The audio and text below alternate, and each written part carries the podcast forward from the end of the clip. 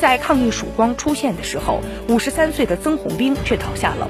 曾洪兵生前是武汉下江区皮肤病防治所副所长。四月十号，在工作当中突发心脏病，于十一日凌晨四时左右经抢救无效去世。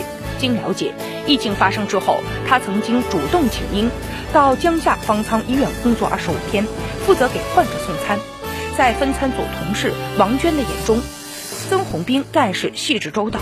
他帮扶的精准扶贫村妇联主任说，曾洪兵任大屋堰村支部第一书记，一年有二百多天和村民一起干农活。在他的努力之下，村里整洁了，公路通了，路灯亮了，村民也脱贫了。脱贫的村民永远不会忘记这位第一书记。